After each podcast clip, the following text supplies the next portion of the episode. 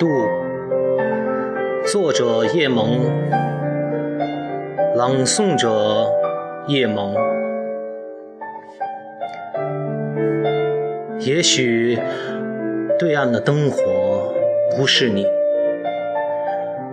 可我依然要渡过这神秘莫测的水面。这夜色就是杳然于耳鼓的桨声。而月光倒置成浩渺的水波。我是个求渡的人，在爱里没有抉择，只是本能求生的屈服。